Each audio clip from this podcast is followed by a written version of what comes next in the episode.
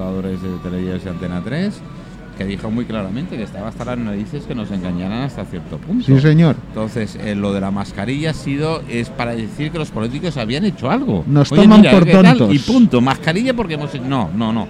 Hay otras cosas aparte de la mascarilla. Pero en fin, no me quiero meter. Eh, Colau. Hola, ¿qué tal? Eh, Nos, hola, ¿qué nos tal? toman por tontos, decía aquel hombre. Sí. Yo también quiero ver cómo hace la cuadratura del círculo, ¿vale? Ah, pero ¿Existe? bueno, ya veremos. Tú sabes que donde dije digo, digo Diego. Por eso, por O sea eso. que.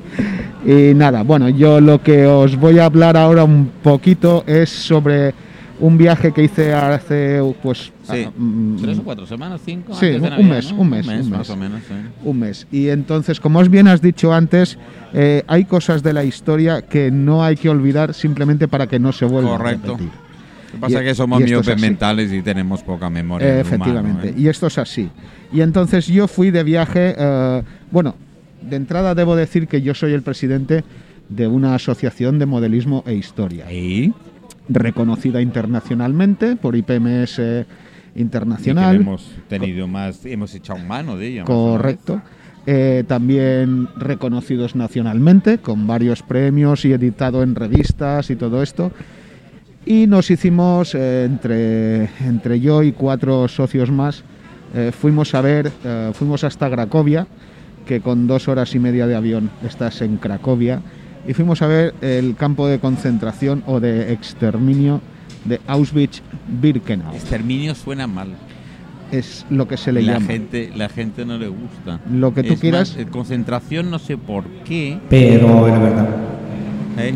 Lo Pero que- la- tú lo sabes que- que la verdad siempre ofende. lo que tú quieras. El campo de concentración de Auschwitz-Birkenau era porque eran dos campos en uno. Eh, Auschwitz fue el primero y luego estuvo Auschwitz II o Birkenau, que estaba a unos 3 kilómetros de allí. Y eso era puro y duro un campo de exterminio. Venían con trenes llenos y tal cual llegaban, tal cual, tal cual morían. Había- Además, hay una anécdota no, la, no la- graf- la suerte era no llegar. no, no, la suerte, bueno, sí. La suerte es que además es, es la típica entrada que se ha visto en alguna que otra película, donde la torre es la entrada y el tren pasaba por debajo. Si, si los que iban en el tren, ese tren, iban hacia la derecha, era exterminio. Si iban hacia la izquierda, pues, Exterminio más tarde. pues vivían unas semanas más. Pero era literalmente así. Bajaban del, del, del vagón y iban directamente a las cámaras de gas y de las, a las cámaras. duchas famosas. Eh, efectivamente.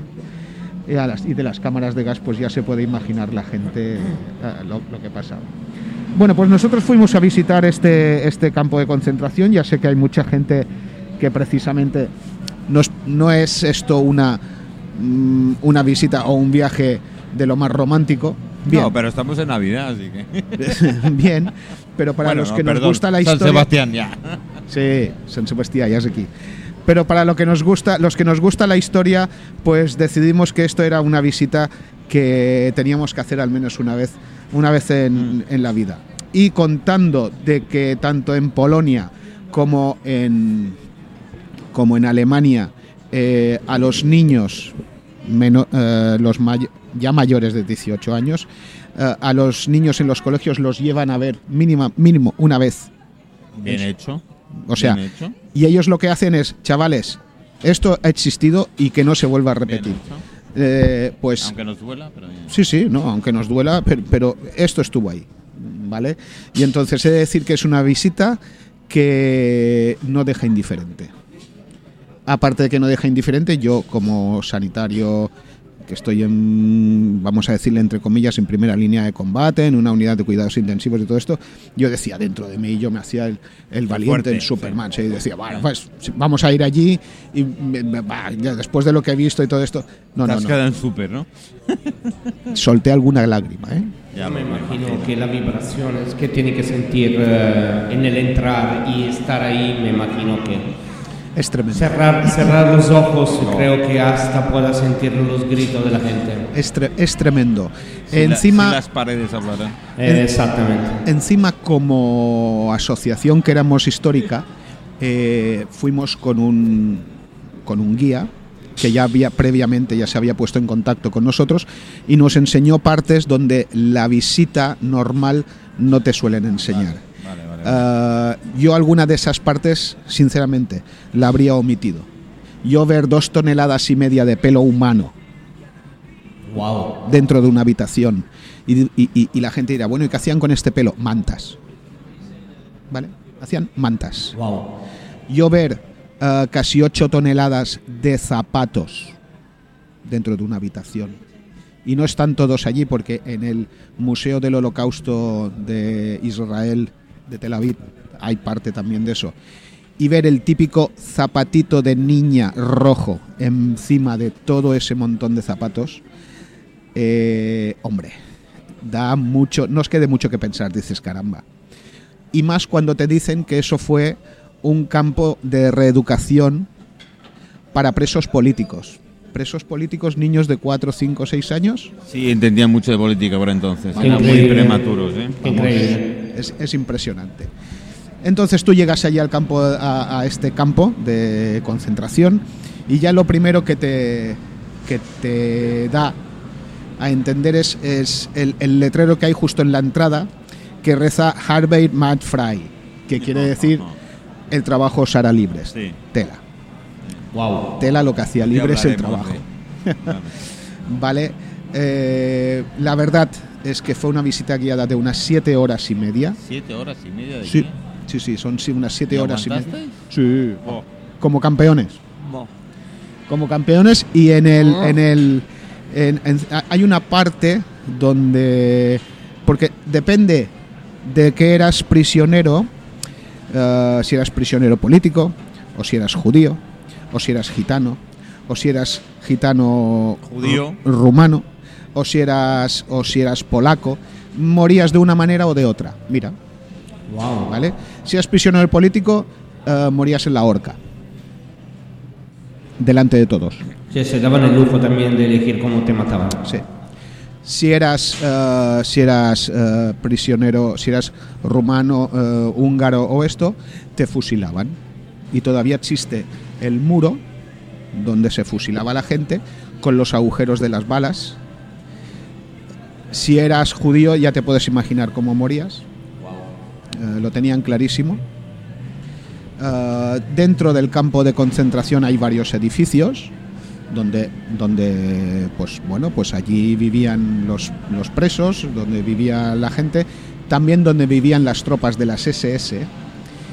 Y lo más, a mí lo que más, una de las cosas que más me, me, me acongojó es que ellos entraban por esa puerta, todos los prisioneros, niños, mujeres, mayores, hombres, da igual, eh, se les quitaba todas sus pertenencias, a las mujeres se les rapaba el pelo eh, y pasaban por debajo de la puerta donde ponía el trabajo Sara Libres y a los pocos metros había una orquesta. Tatachín, tatachín, tata- para hacer ver que iban a un campo, iban a un sitio donde se divertirían, que también os era, eso era una, una, una manera política de decirle a los alemanes Es una propaganda. Sí, sí, propagandísima que además que además eh, lo dominaban Himmler, lo, do- lo dominaba muy bien Pero aparte de ser un gran obrador. y Todo Him- lo que sea Himmler, no Hitler, Himmler, No, ah, ¿vale? Himmler, perdón. Entonces Perdón, que era el ministro de propaganda Correcto. y correcto. era y era el que mandaba sobre las SS. Y entonces estos eh, veías que los niños los tenían allí con la con la orquestista de turno, pim pam pim pam, y luego los llevaban a los barracones. A los barracones donde se hacían dos recuentos diarios y que cada recuento nevase, lloviera, hiciera frío, calor, tardaba entre 3 y 4 horas sin moverse de allí. A ver, Colau, a mí me has hecho pensar. Lo que hemos dicho antes de que la historia verdaderamente nunca, nunca habría que borrarla, porque no deja de ser que es una historia y es una vivencia que hemos tenido en, cualquier momento de, las civilizaciones. Según el hecho de haber ido allí, ¿qué impresión os dio si tuvisteis opción de saberlo?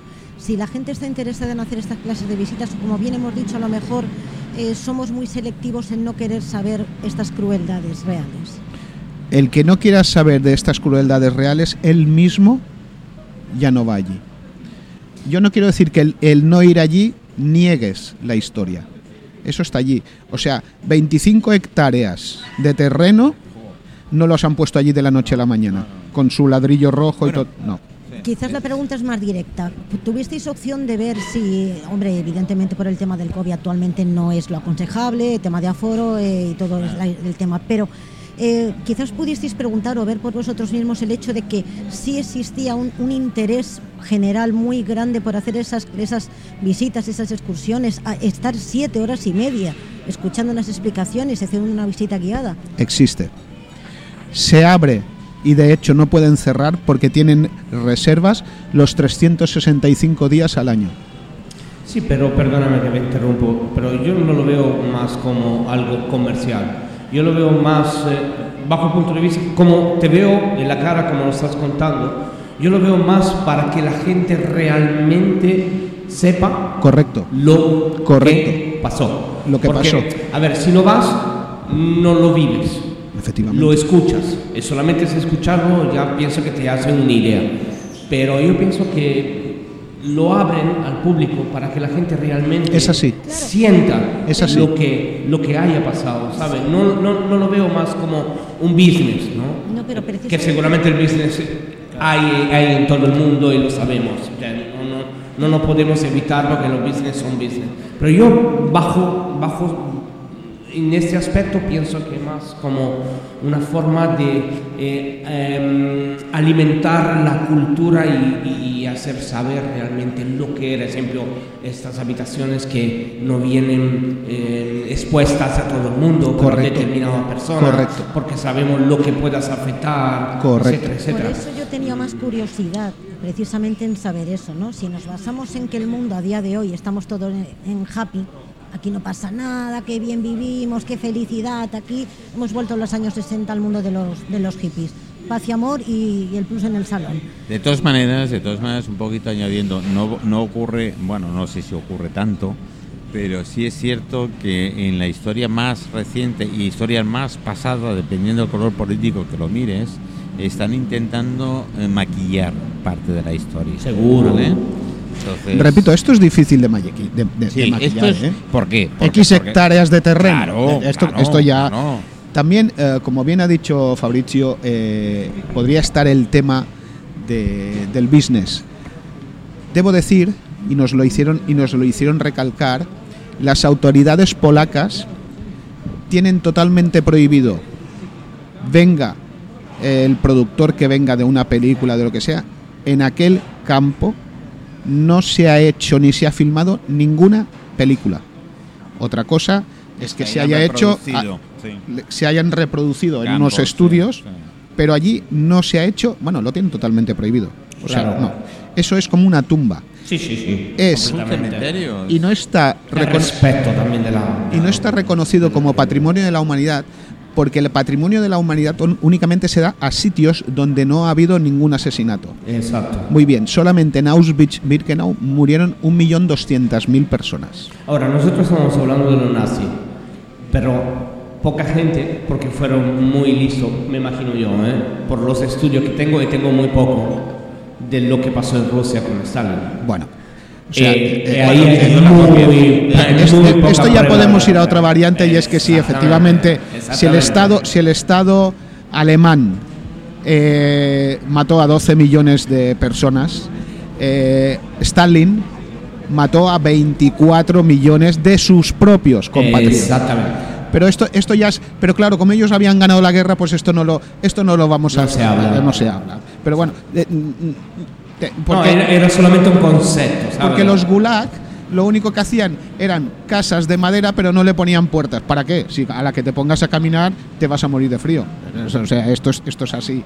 Eh, pero bueno, eh, le- le- ya te digo que unos no eran buenos, pero los dos no es que fuesen mejores. ¿eh?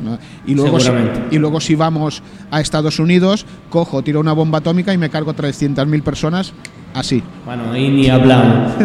o sea, mira chico, eh, entonces nosotros hicimos este viaje, fuimos a ver el campo de concentración de Auschwitz y es cierto que pudimos entrar como asociación histórica, pudimos entrar en ciertos sitios que, que- que la gente normal pues no le dejan entrar.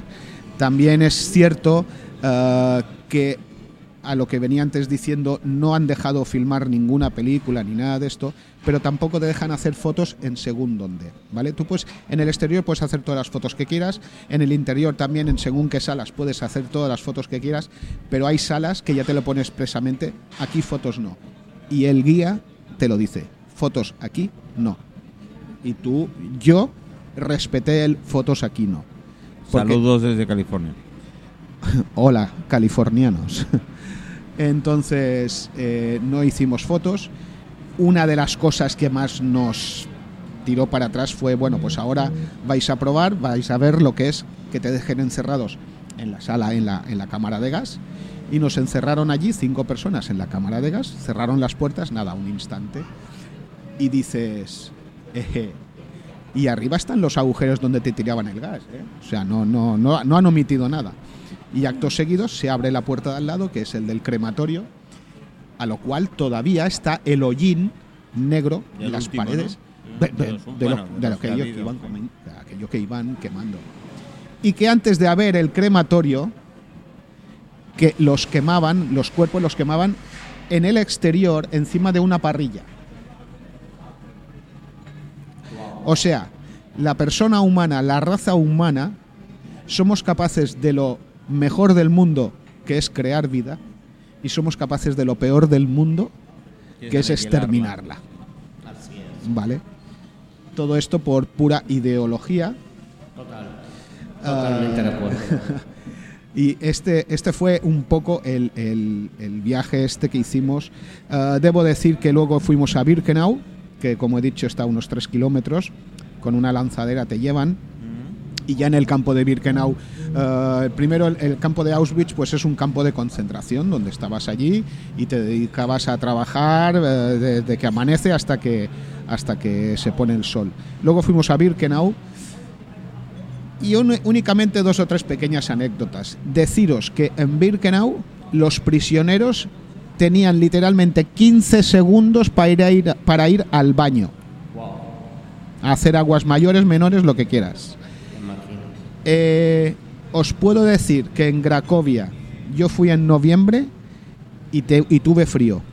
Y yo llevaba una buena chaqueta y todo esto. No me quiero imaginar esa gente con el pijama a rayas, lo que debía ser sin zapato. Muchos. Muchos sin zapatos. Imagínate. ¿Vale? No me quiero imaginar. eh, a que- y procura no caerte. Esto es así. Entonces, eh, el tren entraba. Muchos ya habían firmado eh, que sabían que ellos iban a morir allí. Y si el tren cogía el andén, la vía hacia la derecha, eh, mira, aquí ya paz y después. Sí. Y si cogía el la de la izquierda, sabías que iban a estar todavía unos cuantos Pa- días más. sí. Eh, también es cierto que la, los, las SS, que son las tropas eh, alemanas que, que- que blandían el exterminio, Sí, la secreta, en pocas palabras, ¿no? las, pues las SS, estas, eh, como, cre- como creían en la famosa raza aria y todo Sí, esto, sí. pues ellos documentaban, pero prisionero por prisionero. O sea, fulanito de tal nació en tal sitio, murió aquí, le les hacían fotos, todo, todo estaba documentado porque ellos creían que iban a ganar. Y a nosotros, ¿qué, ¿de qué nos van a acusar? De nada.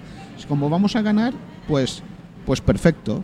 Y entonces, eh, claro, al estar todo documentado y al entrar los, los, eh, las tropas aliadas y se toparon con toda esa documentación y pudieron demostrar con fotografía y todo esto quiénes estuvieron allí, quiénes no estuvieron y todo esto. O sea, está, está todo documentado. Wow, increíble, ¿no? Por eso que todavía hoy en día que me venga a mí alguien a decir, "Nah, yo esto no me lo creo porque no ha existido, escúchame, vente, te estás un ratito aquí y que te lo cuenten. Eh, qué horror. No sé, como un enano mm, horroroso y ni siquiera blanco pudo hacer tanto daño. Pues lo hizo. Lo hizo. De Face, ¿eh? De, Sí, sí. de WhatsApp. ¿eh? Lo hizo. Y de hecho, de hecho, esto lo bautizaron como el, eh, la solución final. O sea, porque ellos hicieron el cálculo de que vamos a ver cuántos prisioneros vamos a tener aquí. 300.000. Tenemos 300.000 balas, hombre, va a ir justo. Ca- eh, Vamos por la cámara de gas. rápida, claro. Sí, es más fácil. Sí, sí, sí, sí, tal cual. Y, y- y luego vamos a ver cómo nos deshacemos de los cuerpos. Hombre, lo mejor es quemarlos. Crematorios. Y funcionaban las 24 horas del día, ¿eh? O sea, a las 3 de la mañana se quemaba gente. Increíble. Sí. Eh, y hasta aquí mi Bueno, pues, pequeña... Pues voy, voy a, cerrar esta pequeña intervención tuya con un tema que para mí es tiene algo y mucho que ver con él. comes to me, speaking words of wisdom, let it be. Mm, listen to me, brother. One time, sister, too. two times. Listen to me, everybody.